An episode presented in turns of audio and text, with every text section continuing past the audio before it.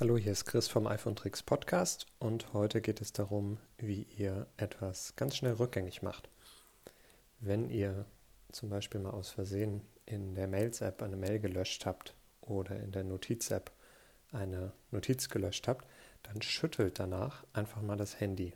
Also wirklich physisch ganz leicht das Handy schütteln und ihr bekommt eine, eine Nachricht, eine Abfrage, ob ihr das Löschen rückgängig machen wollt, dann einfach bestätigen und schon ist die Mail oder die Notiz wieder da, ohne dass ihr im Papierkorb lange danach suchen müsst.